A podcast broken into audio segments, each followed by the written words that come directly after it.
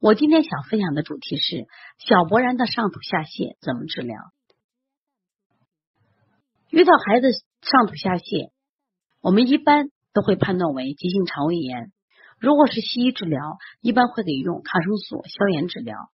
但是在中医里边，一定要分型辨证，因为有很多原因都会引起孩子上吐下泻，是因为吃多了伤食引起的上吐下泻，还是因为受寒引起的上吐下泻，还是吃了不洁的食物引起的上吐下泻？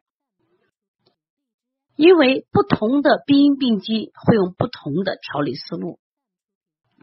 我也想借这个案例给大家普及一下如何判断上吐下泻的。原因，那么对于这种情况呢，我们就跟家长沟通：你这个孩子当时在吐的时候，在之前有没有吃寒冷的食物？家长说我们吃了冰激凌。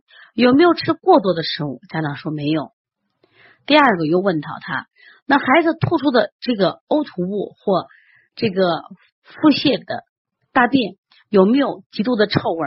家长说不算太臭。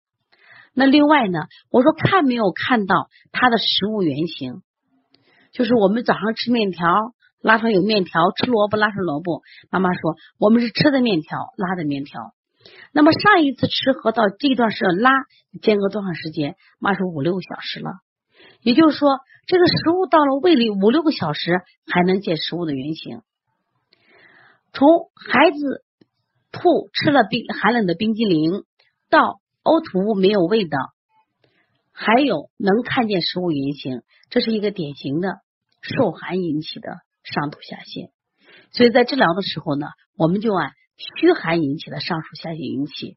那我们配穴的话，我们都用的补法：补脾、补肾阳、外劳宫、推三关、足三里、补大肠。那么为什么用补法呢？因为这个孩子因为受寒引起的，我们应该温中散寒来给孩子治疗。